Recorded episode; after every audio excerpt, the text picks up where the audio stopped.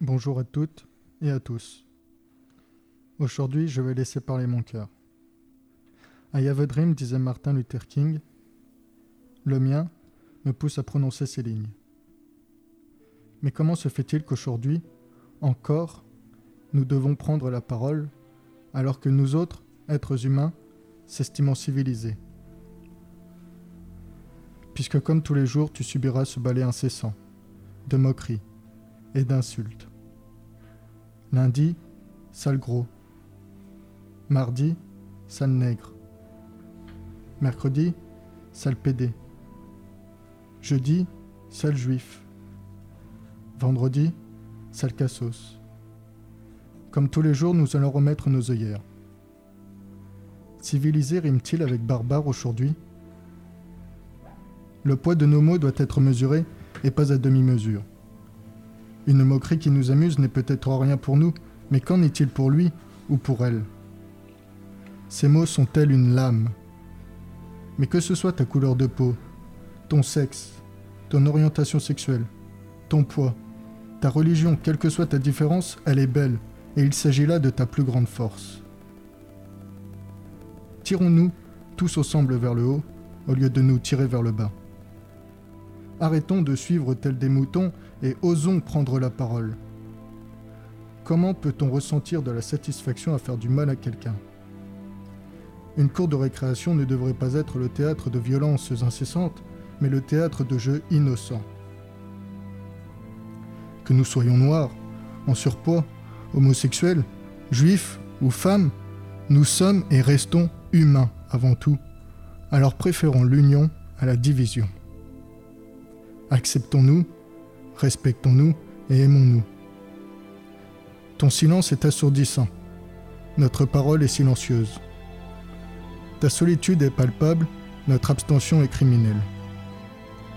Mais aujourd'hui, nous sommes là pour toi. Aujourd'hui, nous t'écoutons.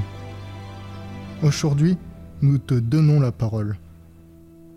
Aujourd'hui, nous te dédions notre plume. Toutefois, ce aujourd'hui doit être un demain également. Et afin que demain soit un aujourd'hui, il doit y avoir une prise de conscience. Est-ce que celle-ci est envisageable? À la fin, nous nous souviendrons non pas des mots de nos ennemis, mais des silences de nos amis, pour citer une nouvelle fois Martin Luther King. Je vais contredire ce grand homme en disant qu'aujourd'hui et demain, nous nous souviendrons de nos amis ayant pris la parole contre une violence silencieuse. Finalement, aujourd'hui, je me telle une fourmi. Une fourmi a besoin d'une colonie pour arriver à ses fins. Alors, ensemble, devenons cette colonie. Accepte cette main tendue et avançons ensemble. Ensemble, battons-nous. Ensemble, car aujourd'hui tu n'es plus seul. Ensemble, car ce n'est pas chacun de notre côté que nous parviendrons à nos fins. Merci Alexis, on te retrouve tout à l'heure pour l'interview d'un membre de l'association e-enfance. Bonjour tout le monde, je suis Laure Trouvé et je serai votre présentatrice lors de cette émission radio Non au harcèlement. Nous sommes un petit groupe constitué d'une dizaine d'étudiantes du lycée Henri Brisson faisant partie du groupe des ambassadeurs contre le harcèlement. Nous faisons cette émission afin de sensibiliser un certain nombre de personnes au harcèlement et à ses conséquences. Dans cette émission, nous ferons une définition des termes liés au harcèlement. Des professionnels nous parleront de leur expérience, puis pour terminer, nous nous intéresserons aux témoignages de victimes ayant subi du harcèlement. Donc pour commencer, qu'est-ce que c'est le harcèlement exactement? Melvin va nous éclairer sur la question. Alors depuis tout à l'heure, nous parlons d'un groupe qui lutte contre le harcèlement, mais savez-vous vraiment ce qu'est le harcèlement? C'est ce que nous avons demandé à des lycéens ainsi que le personnel du lycée Henri Brisson, et je vous laisse écouter leurs réponses. Selon vous, qu'est-ce que le harcèlement? Alors, euh, le harcèlement, euh, comme je l'ai appris, c'est un ensemble de comportements verbal ou physique à répétition dirigé vers une personne ou un groupe de personnes. Le harcèlement, c'est quelque chose euh, répété, constamment répété. Il n'y a, personne, euh, a personne pour te défendre. la forme de harcèlement, elle peut être sous forme de messages sur les réseaux sociaux, peut être euh, morale comme physique. On peut être harcelé par des coups, du racket. Et comment peut-on lutter contre ce phénomène? Quand on est victime d'harcèlement, il faut vraiment s'entourer d'adultes vraiment dire les choses. Se diriger vers euh, des parents, des professeurs, euh, un supérieur ou quelqu'un du cadre législatif pour pouvoir le dénoncer et faire tomber les sanctions. Le harcèlement, c'est la répétition de violences par une personne ou un groupe de personnes. Il peut y avoir différentes violences. Cela peut être des violences morales, par exemple des moqueries, des menaces ou encore des insultes, ou des violences physiques qui parfois ne laissent pas de marque, comme par exemple des bousculades ou encore des pieds écrasés. Le harcèlement scolaire a plusieurs conséquences sur la victime. Tout d'abord, il y a un effet d'isolement, car la victime se retrouve seule contre un agresseur ou un groupe d'agresseurs. La victime développe alors du stress et de l'anxiété et peut avoir peur de retourner à l'école. Les parents constateront peut-être une chute des notes sur le bulletin, leur enfant vivant désormais l'école comme une grande contrainte. Mais le harcèlement peut aussi avoir des conséquences sur la santé, une dépression et voire pire, une tentative de suicide. Si vous vous trouvez dans une situation de harcèlement, il y a une solution. Il faut parler. Il faut absolument parler de votre situation à quelqu'un de confiance. Dans le cas du harcèlement scolaire, vous pouvez discuter de votre problème avec vos parents, vos professeurs, votre conseiller principal d'éducation, la psychologue scolaire ou plus globalement tout le personnel éducatif de votre établissement. Ce sont ces personnes qui seront en mesure de vous aider pour stopper le harcèlement. Mais surtout, ne tentez pas de le résoudre par vous-même. Cela pourrait empirer les choses. Dans le harcèlement, il y a différents types de personnes. Il y a la victime, l'agresseur et le témoin. Le problème, c'est que peu de témoins vont agir face à ce qu'ils ont vu. Pourtant, c'est grâce à eux que tout pourrait s'arrêter. Il suffirait d'en parler avec quelqu'un. Il est important de savoir que le harcèlement peut aussi être puni par la loi, et pas uniquement par l'établissement scolaire. L'agresseur risque jusqu'à 15 000 euros d'amende et un an de prison, et avec circonstances aggravantes, jusqu'à 3 ans de prison et 45 000 euros. Mais il ne faut pas oublier les témoins, ceux qui ont remarqué la situation de harcèlement mais qui n'ont pas réagi, ils peuvent être accusés de non-assistance à personne en danger.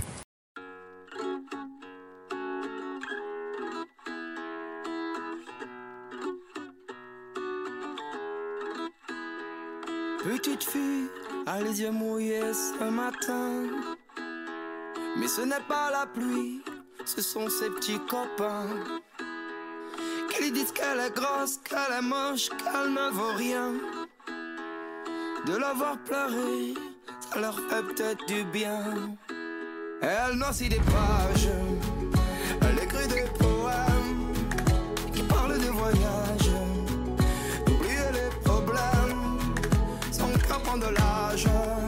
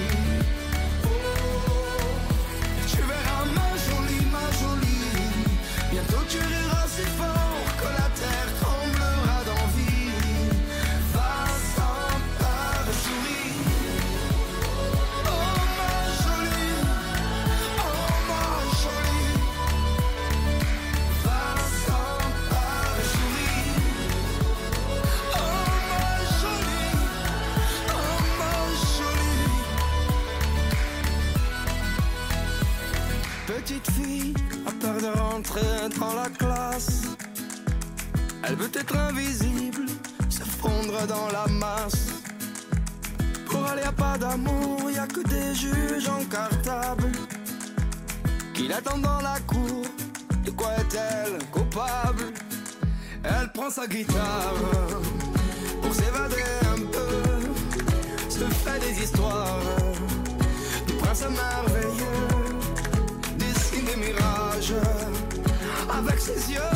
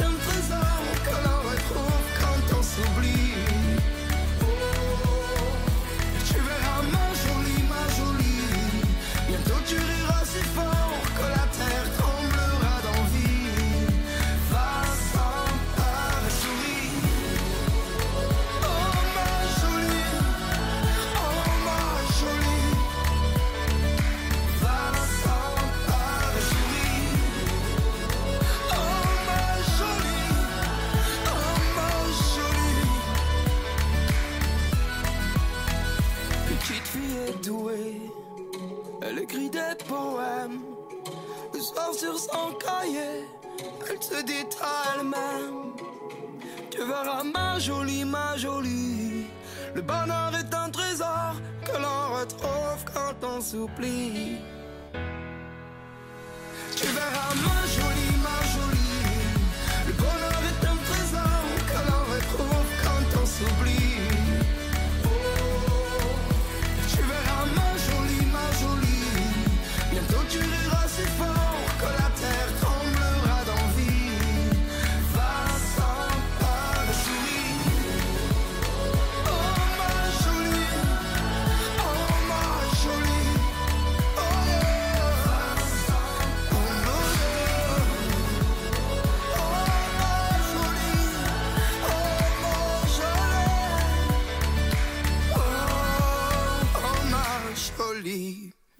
Nous allons écouter l'interview d'une psychologue faite par Eléa sur son expérience auprès des victimes de harcèlement en tant que professionnelle. Bonjour, je vais recevoir Stéphanie Giraudon. Lors de son parcours, elle a acquéri plusieurs diplômes, dont un diplôme de psychopathologie clinique, après avoir fait des études de psychologie à Tours. Puis, euh, après être passée par plusieurs métiers, toujours dans le domaine de la psychologie, elle travaille depuis maintenant 17 ans au sein du conseil départemental du Cher. Elle intervient notamment dans le cadre de la mission de protection de l'enfance en tant que psychologue. Elle va nous parler euh, de la façon dont ces entretiens se déroulent.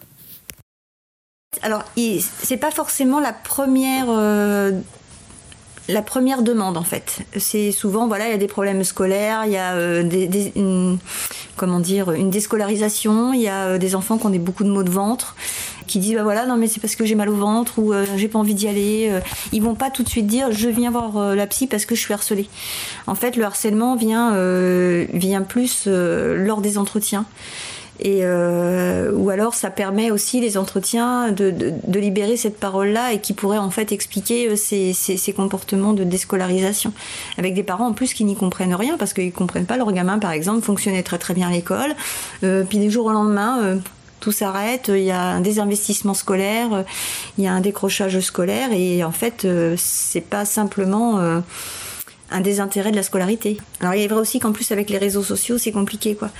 Il n'y a pas de, pause avant. euh, la, vieille euh, dame qui va parler là, euh, avant, bah voilà, quand on rentrait de l'école ou quand on rentrait du collège, eh ben on rentrait chez nous. Il y avait qu'un téléphone.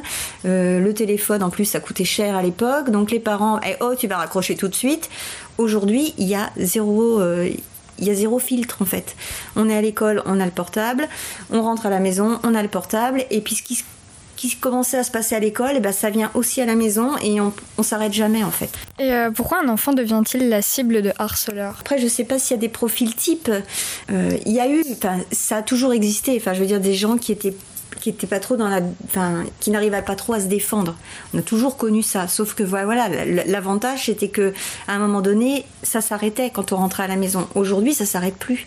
Et en fait, on a aussi des enfants qui sont dans des familles où euh, il y a aussi du dénigrement peut-être au domicile. Voilà. Après, on peut avoir des gens qui ont effectivement des parents ou une famille qui lui dit bah t'es nul, t'es bon à rien. Enfin, ça peut arriver et que du coup, bah, c'est renvoyé aussi. Cette vision qu'il a de lui-même peut être renvoyée à l'école et euh, ça peut aussi alimenter euh, des jugements des choses comme ça, euh, enfin de la part des autres. Et puis le phénomène de groupe, il y a, euh, il y a, il y a des jugements très hâtifs. Enfin, je veux dire aujourd'hui, enfin moi quand j'entends parler des ados, enfin voilà, on, se pose des questions très tôt sur euh, l'orientation sexuelle, sur euh, sur bah, que bah, finalement euh, voilà, je vais me mettre sur un réseau social et puis finalement ma, photo, elle va transiter euh, sur les autres et en fait on va va juger. Enfin, c'est par exemple la fille, par exemple une jeune fille qui est avec un jeune homme et puis que bon bah voilà, il y a des choses qui se passent entre eux, ils font peut-être des petites choses entre eux, voilà, ils prennent des photos ou quoi que ce soit, quelque chose qui doit rester de l'ordre de l'intime et ben en fait ça ça peut vite déborder et après il y a tout un processus qui se met en marche et qui est franchement très difficile à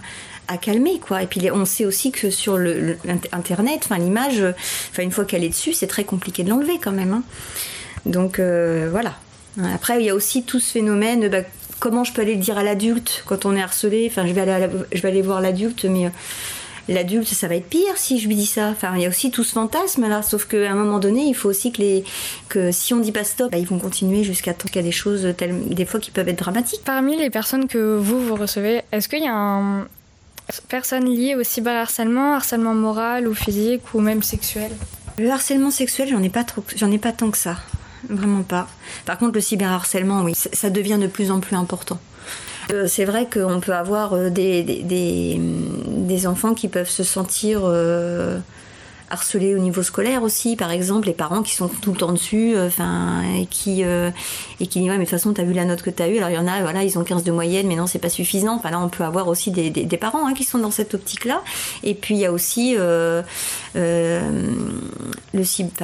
harcèlement moral, c'est après, ça devient euh, compliqué parce qu'il y, a des jeunes qui sont dans une même classe et un regard suffit en fait à, ressentir ce, harcèlement en fait. Le, voilà, il suffit qu'il y ait un petit groupe, et, euh, hop, que ce soit en train de parler, qu'un regard fuse, et euh, bah, déjà une personne harcelée forcément va, va tout vivre comme étant persécutant et en même temps, on n'a pas tort. Hein. Mais, euh, mais c'est vrai que c'est compliqué parce que ça, ça met un frein en fait aux relations à l'autre, alors que bon, on est quand même des êtres sociaux par, euh, par excellence, quoi. Et euh, alors voilà, c'est alors surtout par rapport à, mon travail, par rapport à ça, et notamment au cyberharcèlement. Enfin, j'essaye de travailler beaucoup sur de la prévention, de la prévention, de la prévention, de la prévention, expliquer, faire de la psychoéducation. Voilà. C'est-à-dire qu'il y a un moment donné où, voilà, ok, il s'est passé ça dans ta vie, bon, qu'est-ce qu'on peut faire maintenant pour que ces choses-là se stoppent ou en tout cas soient diminuées? Et comment on peut faire que pour à l'avenir, ce genre de comportement ne se répète pas. Et toi, qu'est-ce que tu peux faire en tant qu'actrice pour que ça ne se répète, pour que ça ne se répète pas? Voilà. Donc euh, on, est là-dedans, quoi, dans de la prévention, dans le, droit à l'image, dans euh, et puis bah voilà, après éventuellement dans des accompagnements aussi euh, vers, vers les forces de l'ordre enfin les porter plainte, euh, enfin c'est compliqué aussi déjà de déjà en parler aux adultes c'est compliqué et en plus après il faut aller en parler à la police. Et après ça peut emmener des choses. Donc euh, voilà tout ça ça se travaille et avec les, enfants, les, enfants mais aussi avec les parents et euh, il y a un accompagnement des fois même physique hein, au commissariat ça peut arriver. Et comment travaillez-vous avec les victimes de harcèlement? Alors, euh, en fait, euh, voilà, déjà, on n'est pas tous égaux hein, devant euh, ce genre de situation. On a des personnes qui ont la possibilité de pouvoir se défendre parce qu'elles ont elles ont des capacités internes qui leur permettent en fait de, de se battre contre des épreuves compliquées. Puis il y a des personnes qui sont moins armées, voire très peu, et qui du coup se retrouvent dans cette position de harceler parce que ben euh, c'est euh, ça renforce en fait leur incapacité à un moment donné. Donc euh, quand je suis amenée à rencontrer ce, type de, de, personnes dans, ces situations-là, en fait le, premier axe de travail c'est de, pouvoir évaluer les ressources que la personne a déjà à l'intérieur d'elle-même, les renforcer un maximum, c'est-à-dire voilà, essayer de travailler sur toutes les situations dans lesquelles elle a pu surmonter ces épreuves-là, qu'est-ce qu'elle a pu ressentir à ce moment-là, euh, qu'est-ce qu'elle pense d'elle d'avoir pu supporter ces épreuves-là? Et euh, après, si effectivement il y a très peu de, de ressources, eh bien on peut essayer d'en installer certaines.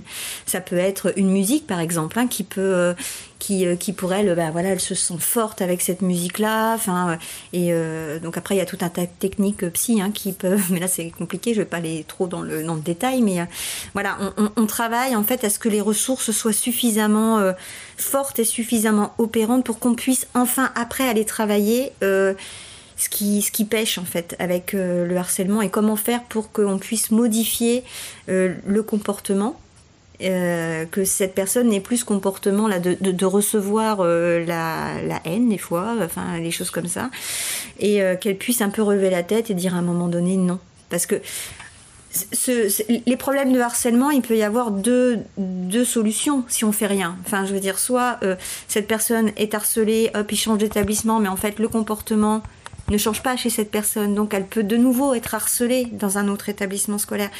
Mais bon, à terme, il y a, comme je disais, des choses dramatiques. Il peut y avoir des, suicides, enfin des, choses assez graves. Et euh, si effectivement on ne travaille pas sur euh, comment on peut changer mon, attitude par rapport à ce type de personnalité-là, le risque c'est effectivement que ça continue, ou le risque c'est que des fois on voit des enfants harcelés en primaire qui deviennent harceleurs au collège. Donc voilà, on a, on a, on a des fois, c'est, voilà, à un moment donné, moi j'ai souffert maintenant, euh, je eh ben, je vais plus me laisser faire, mais alors du coup, je fais suer un peu les autres, quoi. Et euh, donc voilà, il faut, effectivement, le but du jeu, c'est d'éviter que soit on se renferme dans sa position d'harceler, soit euh, on évite de devenir harceleur aussi. Donc euh, voilà, c'est pour ça que prendre du temps pour les ressources, et les, capacités à, pouvoir affronter les choses fait qu'à un moment donné, ça peut stopper. Ça aussi, il n'y a pas que le fait d'en parler à l'adulte, il n'y a pas que le fait d'aller au commissariat, il y a pas. Ça, c'est des choses qui, qui sont nécessaires, on va dire les choses de base à faire. Et après, c'est avec la personne qu'il faut travailler avec son interne à elle pour qu'elle puisse euh, après emmener son interne vers l'externe et leur dire c'est bon les cocos, maintenant c'est fini, c'est plus comme ça que ça se passe. Donc euh, voilà.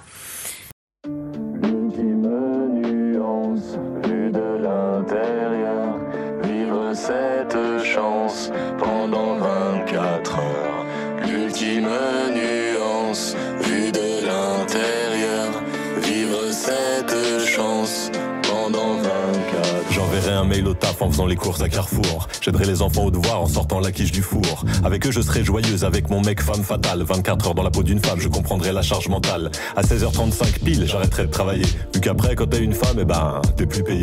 Je sortirai en jupe quelques instants dans les transports pour comprendre l'essence même du hashtag balance ton port. Boirai du whisky pour me mettre à l'aise. Sans coca, sans glaçon, comme les mecs balèzes. J'irai draguer une fille, mais y pas de malaise. J'enverrai pas texto qui dit c'est quand qu'on baise. Je serai romantique avec les meufs sur Tinder. Pas de dick pic, des cœurs de toutes les couleurs. J'irai marcher la nuit, je prendrai pas de Uber. Si je croise un autre Mais je veux aussi kiffer, connaître enfin leur vrai pouvoir. Critiquer les gens avec mes copines du matin au soir. Et dès qu'elles sont parties, les critiquer elles aussi. Fanny est vraiment chiante, Solène elle a grossi. Je veux découvrir enfin le singulier bonheur de réussir à faire un créneau en une demi-heure. Comprendre enfin la passion sincère, sans censure, de regarder sur internet pendant des heures des chaussures.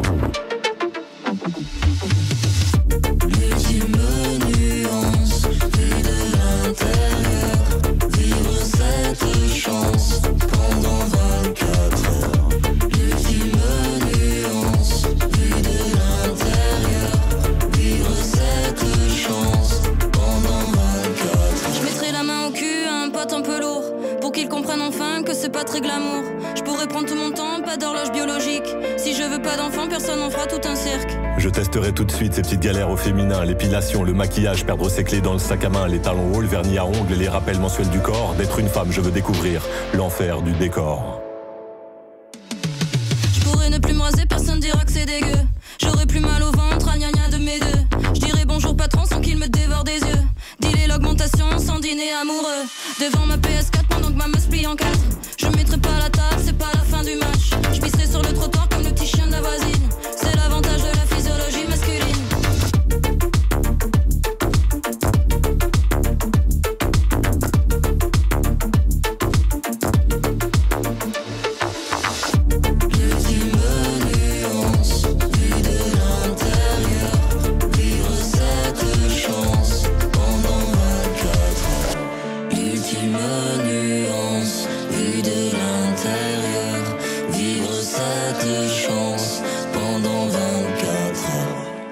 Passons maintenant à notre deuxième interview, celle d'Alexis auprès d'un membre de l'association e-enfance. Alors, durant deux jours, le 25 et le 26 mars dernier, l'association e-enfance, représentée par Zach, est intervenue dans le lycée Henri Brisson à Verzon. e-enfance est une association luttant pour la défense des mineurs autour du numérique. Celle-ci a été créée en 2005 et depuis juin 2011, l'association est devenue un partenaire privilégié du ministère de l'Éducation nationale. Madame Dumez, documentaliste du lycée, est à l'initiative de cette rencontre. Je me suis entretenu avec elle sur le pourquoi de cette rencontre. Alors euh, j'ai fait venir l'association e-enfance puisque euh, je suis l'enseignante référente des ambassadeurs contre le harcèlement dans, le lycée et que cette association, euh, elle lutte justement contre le cyberharcèlement et aussi elle fait de l'éducation aux médias. Et l'éducation aux médias, c'est ma mission en tant que professeur documentaliste. Donc il y avait ces deux raisons-là pour pour la faire venir auprès des élèves. De plus, c'est une initiative reconduite pour la deuxième année. Écoutez. Alors c'est la deuxième année que je fais euh, venir euh, l'association. Euh, ça fait quatre ans maintenant que je, que je travaille autour du, de la lutte contre le harcèlement au lycée avec un groupe d'élèves. Et chaque année, j'essaye de, de, faire venir un intervenant extérieur. Et puis là, ça fait donc deux ans que, que j'ai choisi cette association parce que ça fonctionne très bien et que ça balaye tout un tas de, sujets importants pour que les élèves aient quand même une vision un peu plus claire de ce qu'est le harcèlement. Euh, il y a donc le, thème du consentement, il y a les fake news, les risques liés à, Internet, etc. Zach 24 ans, salarié pour e-enfance depuis novembre dernier, nous explique son rôle au sein de l'association et pourquoi son rôle lui tient à cœur. Alors moi je suis intervenant au sein de l'association, donc je viens dans les écoles pour sensibiliser aux usages d'Internet et aux, risques que, l'on rencontre quand on navigue sur, euh, sur Internet et quand on va sur les réseaux sociaux. J'avais envie de me rendre utile et puis euh, pour moi c'était important de, euh, de parler de tout ça aux jeunes parce que euh, ils, sont, euh, ils sont très exposés à tout ça et je pense qu'ils ne sont pas forcément conscients de tous les, de tous les risques auxquels euh, ils s'exposent à chaque fois quand ils, vont sur TikTok, Snapchat, Instagram et c'est bien de, de, pouvoir parler de ça avec eux. Et puis c'est des sujets qui, qui sont amenés à changer régulièrement donc c'est assez, c'est à la fois enrichissant et puis ça permet aussi voilà, de, de, développer le, le monde autour de, autour de nous. Zach a capté l'attention d'élèves en classe de seconde pendant deux heures, durant lesquelles divers sujets ont été abordés.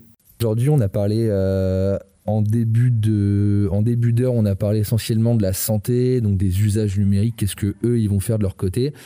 Et, euh, et puis dans un deuxième temps, on a beaucoup beaucoup parlé de cyberharcèlement. Euh, voilà, on a passé beaucoup de temps dessus parce qu'il y avait, y a eu beaucoup de réactions et donc euh, euh, on a passé à peu près 40-45 minutes dessus et puis on a fini par le consentement. Qu'est-ce que c'est que le consentement et puis voir un petit peu plus en détail ce que c'est. Un peu de chiffres. En 2019, e-enfance est intervenu auprès de plus de 105 000 personnes à travers plus de 5 000 interventions en milieu scolaire et hors scolaire. De plus, L'association possède deux pôles. Zach nous explique en quoi il consiste. Au niveau de l'association, il y a deux pôles. Le premier, c'est le pôle intervention, c'est celui dont je fais partie. Donc, euh, on, est, euh, on a comme mission de, bah, de se rendre dans des établissements scolaires. Donc, ça fait primaire, collège, lycée, euh, pour sensibiliser, comme je vous ai dit au début. Et donc, on fait aussi des, donc des, des réunions pour les parents et même pour les professionnels aussi pour euh, bah, justement leur expliquer les usages numériques chez les jeunes. Euh, donc on l'explique sous un autre angle, bien sûr. Donc ça, c'est ce qui concerne la partie intervention, enfin le pôle intervention. Puis euh, il y a aussi le pôle qui s'occupe de net écoute, c'est la, ligne téléphonique de l'association, le 0800 200 000, une ligne totalement gratuite, anonyme et confidentielle qui permet justement de bah, d'avoir un soutien psychologique suite à par exemple du cyberharcèlement ou c'est en fait une ligne qu'on peut appeler si on fait face à plusieurs types de dangers comme euh, comme je vous avais dit donc le cyberharcèlement ça peut être les arnaques le revenge porn. Donc si on appelle cette ligne on a donc un soutien psychologique donc des gens qui sont à notre écoute qui peuvent donner des conseils qui peuvent parfois accompagner aussi lors de certaines démarches pour euh, justement réagir face à, ces situations qui peuvent être compliquées euh, parfois. Je tiens à préciser que depuis l'enregistrement de l'interview le numéro de Nect Écoute dont parle Zach est devenu le 3018. Alors e-enfance possède de nombreux partenaires tels que les réseaux sociaux bien sûr, mais également un éditeur de jeux vidéo, Ubisoft, ou encore un opérateur mobile, Orange. Voici leur rôle. Le rôle de Ubisoft, d'Orange, enfin de tous les partenaires en fait qu'on a, ça va être justement de communiquer sur euh, certaines choses, alors par exemple Orange, ça va être sur euh, la cybermalveillance sur Internet, ça va être peut-être des formations qu'on pourrait avoir à des moments pour pouvoir mieux expliquer euh, l'envers du décor, si on peut dire. C'est pareil pour Facebook, on peut avoir des formations liées à Facebook pour savoir comment fonctionne le réseau social et ça a une portée pédagogique en fait pendant nos interventions parce qu'on sait plus de quoi on, on parle suite à ces échanges-là. Et euh, par contre, il faut savoir qu'on est totalement euh, indépendant au niveau de ce qu'on va dire. Donc nous, ce qu'on cherche, c'est d'aborder les, choses de façon très neutre. Euh, s'il y a des bonnes choses à dire, on les dit. S'il y a des mauvaises choses, on les dit aussi. Donc on est, on est totalement indépendant là-dessus. C'est vraiment, c'est un objectif. enfin, si on a ces partenaires-là, c'est vraiment pour bah, être au courant de l'actualité, de, de savoir ce qui se passe dans le monde numérique. Par ailleurs, si vous êtes victime de harcèlement, e-enfance peut vous apporter leur soutien. Voici comment. e-enfance propose, euh, donc, euh, donc on a notre propre euh, ligne téléphonique, donc Net Écoute. Je le répète encore, le 0800 200 000. C'est cette ligne-là donc qu'on peut appeler si on fait face à du cyberharcèlement. Et dans ce cas-là, si, si par exemple un élève est soumis à ça, il peut nous appeler et on peut trouver des solutions un peu individuelles ensemble, voir ce qu'on peut faire à son échelle, sachant que le, le, mot d'ordre, en fait, quand moi je fais mes interventions aussi, c'est dans tous les cas, il faut en parler, il ne faut pas euh, garder ça pour soi, parce que c'est là où les problèmes prennent plus d'ampleur. Il faut vraiment euh, pouvoir être euh, accompagné pour pouvoir sortir de ces situations-là. Pour finir, l'association peut être retrouvée sur les réseaux sociaux et sur leur site internet. On est présent sur plusieurs réseaux sociaux, on est présent sur Facebook, Instagram, TikTok. Vous pouvez retrouver aussi notre site internet, donc ienfance.org. Et là-dessus, vous avez beaucoup de documentation donc, euh, par rapport au sujet qu'on évoque en général et puis euh, aussi par rapport à l'association. Je rappelle le nouveau numéro de Net Écoute qui est le 3018, disponible du lundi au samedi de 9h à 20h. Et c'est un numéro gratuit, anonyme et confidentiel. L'amour est comme l'oiseau de Twitter. On est bleu de lui seulement pour 48 heures. D'abord on s'affilie, ensuite on se follow. On en devient fêlé et on finit solo. Regarde à toi. Et à tous ceux qui vous like, les sourires en plastique sont souvent des coups d'hashtag. Regarde à toi. Ah les amis, les potes ou les followers, vous faites erreur, vous avez juste la cote. Regarde à toi.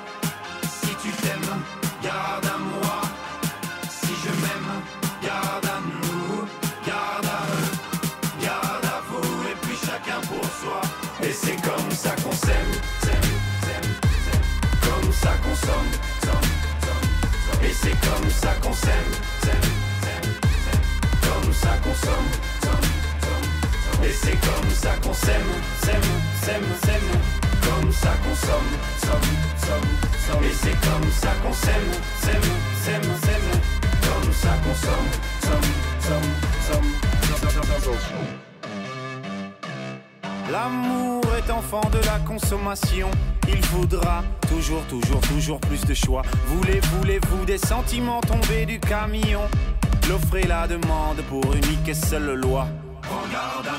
Mais j'en connais déjà les dangers. Moi j'ai gardé mon ticket. S'il le faut, je vais les changer, moi. Et s'il le faut, j'irai me venger, moi. Cet oiseau de malheur, je le mets en cage, je le fais chanter, moi.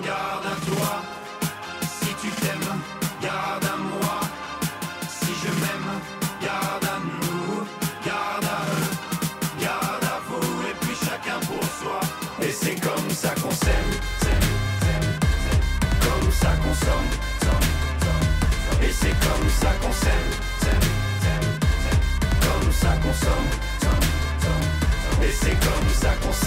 s'aime, s'aime, s'aime, comme ça qu'on somme, somme, somme, somme, et c'est comme ça qu'on s'aime, s'aime, s'aime, s'aime, comme ça qu'on somme, somme, somme. Jour t'achètes, un jour tu aimes, un jour tu jettes, mais un jour tu payes, un jour tu verras, on s'aimera, mais avant on crèvera tous comme des rats.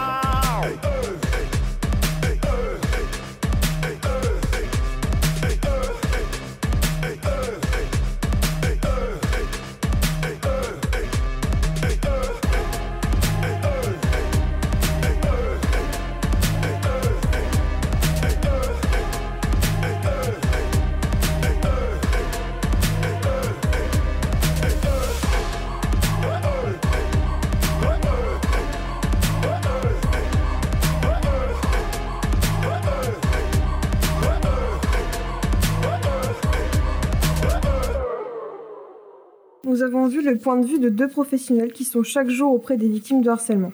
Maintenant, nous allons nous pencher sur eux, sur ce qu'ils ont enduré et les conséquences de leur périple.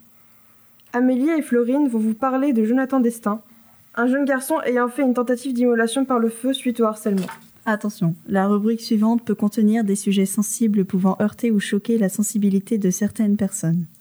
Dans cette rubrique, nous allons vous raconter l'histoire de Jonathan Destin, une des nombreuses victimes de harcèlement.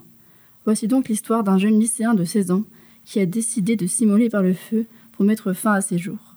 C'est en CM2 que commence son calvaire. Seulement âgé de 10 ans, il subit des moqueries sur son nom, son poids, ses problèmes de dyslexie, ses vêtements ne portant pas de marque. Les moqueries qu'il endure deviennent des petits coups, s'empirant au fur et à mesure du temps. C'est en quatrième que le racket débute avec les 5 euros que lui donnent ses parents pour manger chaque jour. Jonathan en vient à voler de l'argent dans le porte-monnaie de sa mère. Un jour, alors qu'il est dans l'enceinte du collège, il se fait frapper à coups de pied. Son professeur principal minimise en disant que c'est de l'amusement.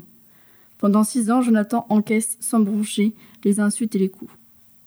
La situation devient encore plus grave le 7 février 2011, lorsque Jonathan est menacé avec une arme par ses racketteurs. Il menace de s'en prendre à sa famille si Jonathan ne leur donne pas 100 euros.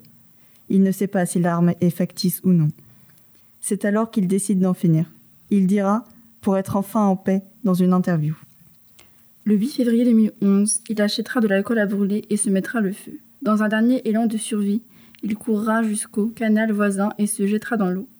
Une passante du nom de Fabienne l'entendra et le sauvera. Sa sauveteuse deviendra son amie et sa coiffeuse. Son corps est brûlé à 72%. Il sera pendant trois mois dans un coma artificiel et subit encore régulièrement des opérations pour réparer son corps meurtri à vie. Jonathan sortira son livre Condamné à me tuer en 2013. Y dévoilant ce qu'il a vécu, ses ressentis, notamment la honte et la peur de dire ce qui lui arrivait. Ce livre a été écrit pour dire aux personnes de harcèlement ce livre a été écrit pour dire aux victimes de harcèlement de ne pas se taire. Ce livre inspira le film Le jour où j'ai brûlé mon cœur, sorti le 5 novembre 2018 en France. On pense que le titre du film fut inspiré de deux phrases dites par Jonathan. Je pense que mon cœur brûlerait vite et il n'y avait plus de flamme mais je brûlais toujours de l'intérieur.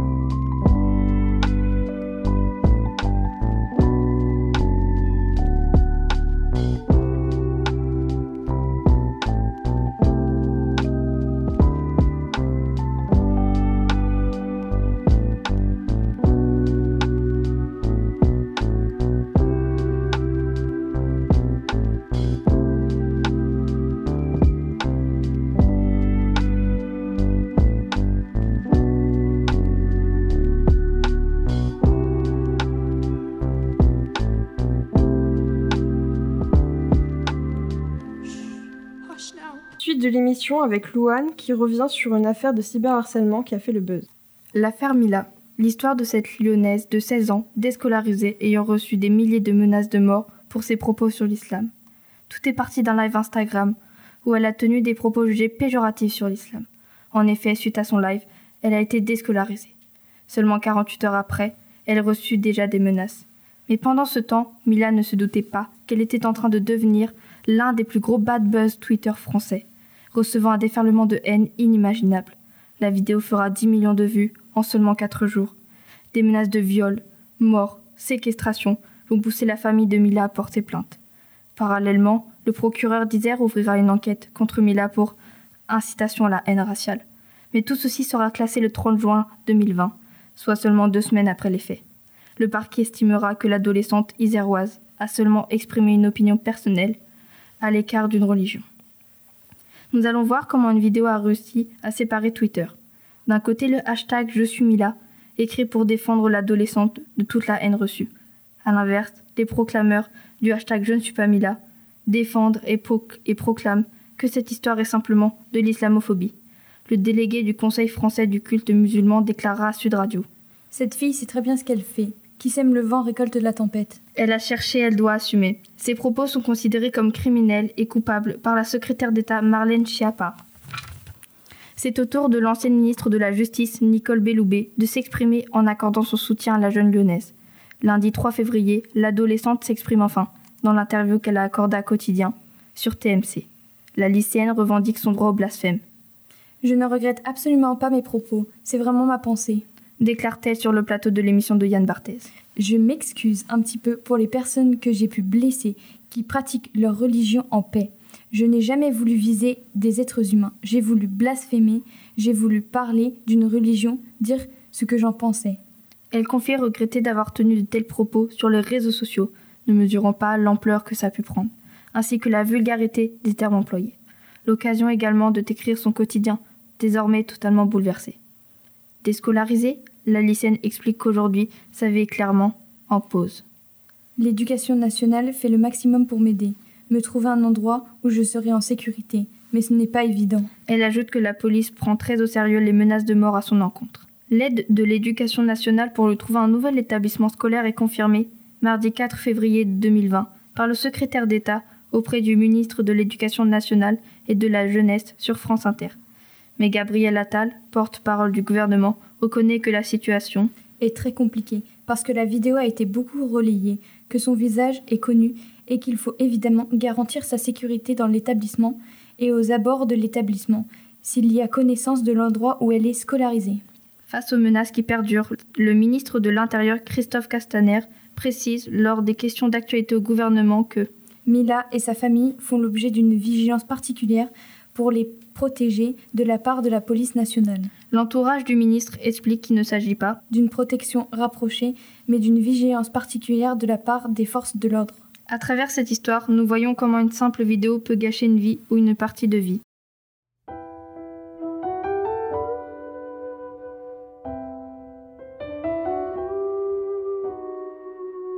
Il était dans ma classe, il vivait dans ta rue. C'était celui d'en face, oui tu l'as déjà vu. Il partageait ton cœur dans les matins méchants. Tu riais de lui car il était différent.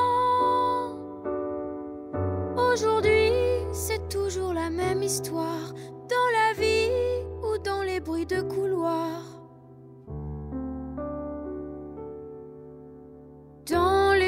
Bureaux en glace, comme dans les couloirs d'école, c'est toujours l'effet de masse qui nous casse et nous isole sur les écrans sous des masques, dans des regards qui rigolent. C'est toujours l'effet de masse qui nous casse et nous isole. Dans ma classe, il vivait dans ta rue. C'était celui qui passe, mais son nom je sais plus. Qu'est-ce qu'on peut être idiot quand on est plus nombreux? Je l'avoue, le cœur gros, oui, j'ai ri avec eux. Aujourd'hui, c'est toujours la même histoire, dans la vie ou dans les bruits de couloir. Dans les beaux bureaux en glace, comme dans toutes les cours d'école, c'est toujours l'effet de masse qui nous classe et qui nous cogne sur les écrans sous des masques,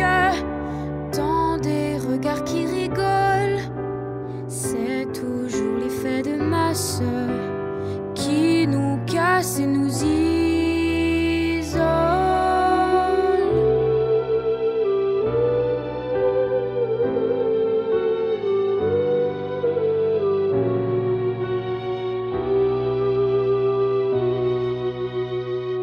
Il était à l'écart et on était plusieurs. Il faut en faire valoir pour se sentir meilleur. Il était dans ma classe, il vivait dans ta rue. C'était celui d'en face, on ne l'a plus jamais vu.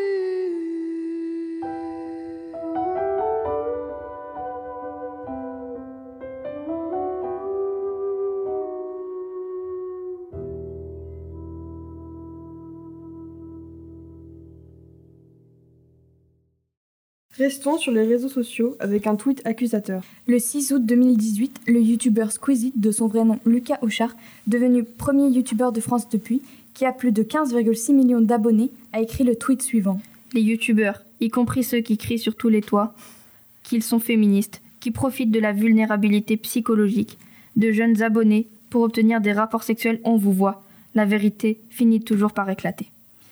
Ce tweet accuse directement des youtubeurs qui abuseraient de leur notoriété pour obtenir des rapports sexuels avec leurs abonnés, souvent mineurs et vulnérables.